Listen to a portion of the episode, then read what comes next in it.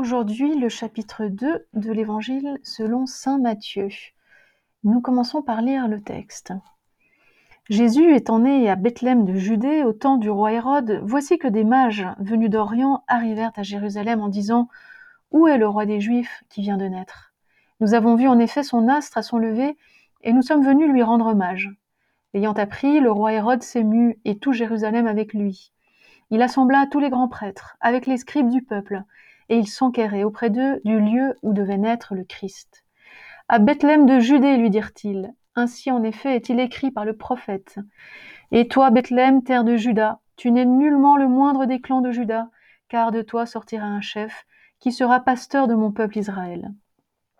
Alors Hérode manda secrètement les mages, se fit préciser par eux le temps de l'apparition de l'astre, et les envoya à Bethléem en disant Allez vous renseigner exactement sur l'enfant, et quand vous l'aurez trouvé, avisez-moi, afin que j'aille moi aussi, lui rendre hommage. Sur ces paroles du roi, ils se mirent en route, et voici que l'astre qu'ils avaient vu à son lever les précédait jusqu'à ce qu'il vint s'arrêter au-dessus de l'endroit où était l'enfant. À la vue de l'astre, ils se réjouirent d'une très grande joie. Entrant alors dans le logis, ils virent l'enfant avec Marie, sa mère, et se prosternant, ils lui rendirent hommage. Puis, ouvrant leur cassette, ils lui offrirent en présent de l'or, de l'encens et de la myrrhe. Après quoi, avertis en songe de ne point retourner chez Hérode, ils prirent une route différente pour entrer dans leur pays. Alors ces trois, ou ces, mages plutôt, hein, Gaspard, Melchior, Balthazar, qui, qui appartiennent au folklore, en fait ces trois personnages ne sont pas rois. L'Évangile ne nous dit pas qu'ils sont rois. Et il ne nous est pas précisé non plus qu'ils étaient au nombre de trois. Ce sont simplement des mages, venus d'Orient, venus de l'Est, pour adorer l'enfant Jésus. En réalité, le récit est bien plus complexe et bien plus dramatique que l'on imagine souvent, car il est simultanément l'histoire du massacre par Hérode des enfants de Bethléem. Petit le passage suivant que nous lirons euh, dans un instant. En tout cas, le terme mage, magos, est, le dérivé du nom d'une caste sacerdotale de l'ancienne religion perse, ou du moins d'après Hérodote. Les mages étaient, des spécialistes en astrologie, en astronomie. Et puis par extension, dans l'Antiquité, le terme va désigner euh, tous ceux qui possèdent une connaissance supérieure, les astrologues, les interprètes de rêves, mais aussi des magiciens, les sorciers de toutes sortes. En tous les cas, chez Matthieu, aucun indice ne permet de, déprécier la figure des mages. Pour lui, ce sont vraiment des, savants, des hommes sages, venus du monde païen. En fait, même si l'évangéliste ne le précise pas, nous, lecteurs, nous comprenons qu'il s'agit là de, l'élite spirituelle du monde païen. c'est ce qu'il faut comprendre devant ces figures. Donc la venue de tels personnages, si haut placés, si intelligents, si cultivés, ne peut qu'honorer la naissance de l'enfant à Bethléem. Et puis il y a ce thème de l'apparition d'une étoile. Ici, l'évangéliste Matthieu fait preuve d'un très grand génie, parce que hum, ce thème de l'étoile est un thème connu, classique, de la littérature de son époque. En effet, chez des auteurs latins de l'Antiquité, lorsqu'on veut raconter la naissance d'un empereur, eh bien, on évoque une étoile qui guide ceux qui vont venir vénérer l'empereur nouveau-né vers Rome, bien sûr. Et, une fois que ces mages auront venus de Perse, hein, venus d'Orient, auront contemplé l'enfant nouveau-né, eh bien, ils retournent chez eux par un autre chemin. Vous voyez que ce thème ce topos littéraire qui existait, qui était connu de l'évangéliste euh, Matthieu, est repris ici pour nous dire que l'enfant qui va naître est de la même catégorie qu'un empereur. Voilà, catégorie royale. Ce, thème littéraire repris par l'évangéliste Matthieu montre, ou plutôt est employé précisément parce qu'il peut parler aux païens. Les païens connaissent ces contes, les païens connaissent cette manière de décrire la naissance d'un empereur. Mais le génie de Matthieu ne s'arrête pas là. L'apparition de l'astre fait également, mm, fait également allusion à un récit de l'Ancien Testament, à une prophétie que l'on trouve dans le, livre des Nombres dans l'Ancien Testament, où il est question d'un devin, d'un mage si vous voulez, qui s'appelle Balaam. Et, ce Balaam va prophétiser que une étoile va se lever sur Jacob, donc sur Israël. Un roi et son sceptre vont se lever sur Israël. Ce qui veut dire que l'étoile, euh, telle qu'elle est évoquée ici, parle aux Juifs du temps de Matthieu. En fait, Jésus, de fait, dans le Nouveau Testament, est lui-même l'étoile du matin. On trouve cette expression dans la deuxième lettre de Pierre, on la trouve également dans l'Apocalypse. Donc le génie de Matthieu, c'est cela, c'est que par ce thème de l'étoile, il parle à la fois aux païens, qui immédiatement comprennent qu'un empereur va naître, et en même temps aux juifs qui font mémoire d'une ancienne prophétie contenue dans le livre des Nombres. Au fond, ce que Matthieu veut nous dire, c'est que Jésus est véritablement roi. En fait, c'est une théologie en images qui nous est servie dans cet évangile de, l'Épiphanie. Si Matthieu reprend euh, cette histoire des mages connue par les auteurs latins avant lui et la place précisément au début de son évangile, c'est parce qu'elle offre justement une introduction remarquable à son évangile.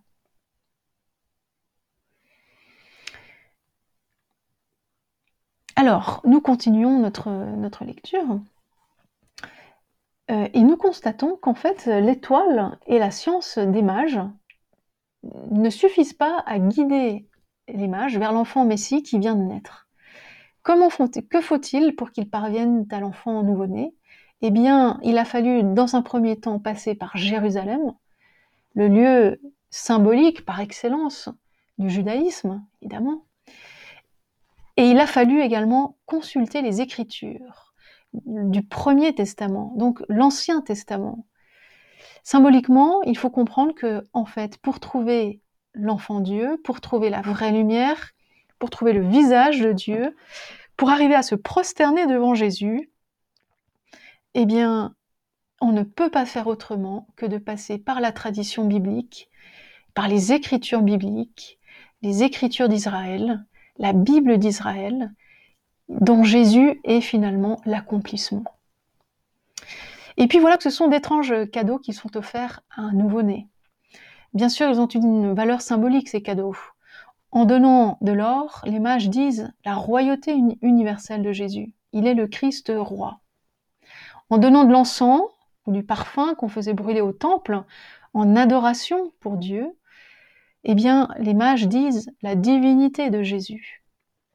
Et en offrant la myrrhe, qui est une résine odorante avec laquelle on embaumait les morts, eh bien en réalité, déjà, les mages sont en train d'annoncer dès sa naissance la passion et la mort que Jésus devra subir pour entrer dans sa gloire de ressuscité. Alors, cette marche des mages jusqu'à Bethléem, ce voyage, ce très long voyage, n'est autre qu'une image pour l'itinéraire même de notre foi de notre rencontre avec le Christ. Et on nous dit que les, mages repartent tout joyeux, n'est-ce pas?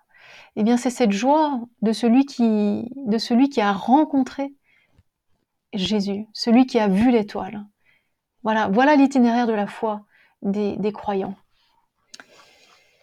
Alors, nous allons euh, tout de suite passer à la deuxième partie du récit. Et je vous lis la suite du texte. Après leur départ, voici que l'ange du Seigneur apparaît en songe à Joseph et lui dit Lève-toi, prends avec toi l'enfant et sa mère, fuis en Égypte et reste-y jusqu'à ce que je te le dise, car Hérode va rechercher l'enfant pour le faire périr. Il se leva, prit avec lui l'enfant et sa mère de nuit et se retira en Égypte. Et il resta là jusqu'à la mort d'Hérode, pour que s'accomplisse cet oracle prophétique du Seigneur D'Égypte j'ai appelé mon fils.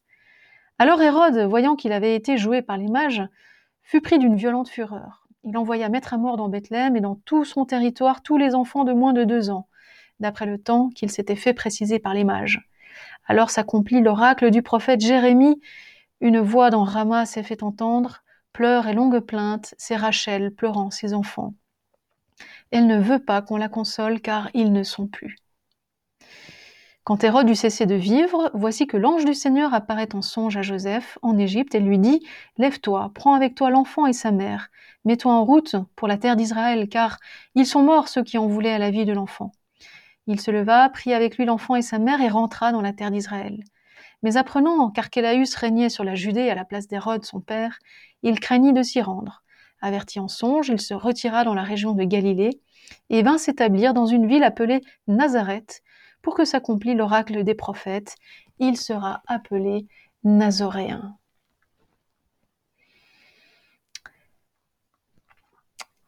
Alors, nous continuons.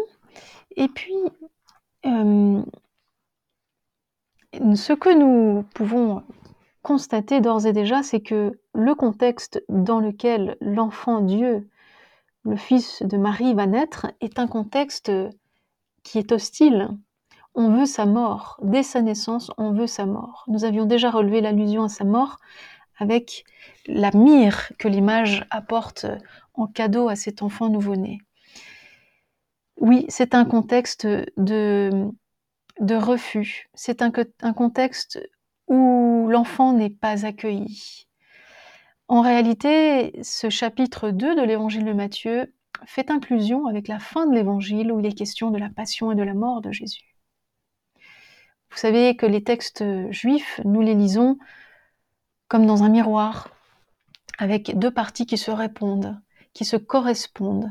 Et c'est ce qui se passe ici, avec un début d'évangile, un début de récit, une entrée dans la vie pour cet enfant qui est menacé, menacé de mort, mais qui va échapper à cette mort grâce à l'intervention de l'ange en fuyant en Égypte.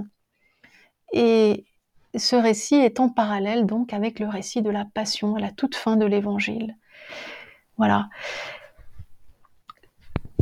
Le retour d'Égypte de la Sainte Famille, à nouveau par euh, l'avertissement de l'ange fait à Joseph, hein, le même ange que nous avions rencontré au chapitre 1er, eh bien, ce retour nous est raconté à la manière d'un nouvel exode.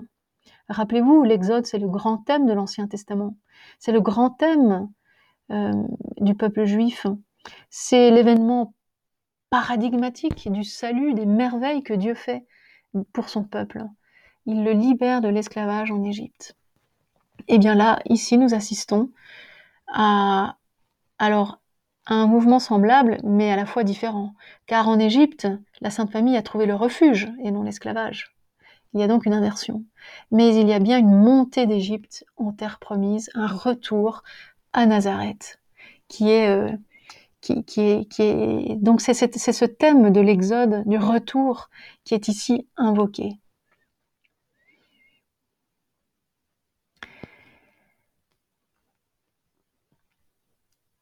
Et puis, on nous dit que la Sainte Famille vient s'établir dans une ville appelée Nazareth pour que s'accomplisse l'oracle des prophètes. Il sera appelé Nazoréen. Voilà, Jésus est connu comme celui qui a passé la plus grande partie de sa vie à Nazareth.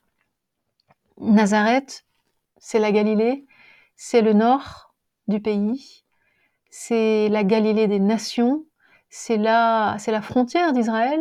Hein.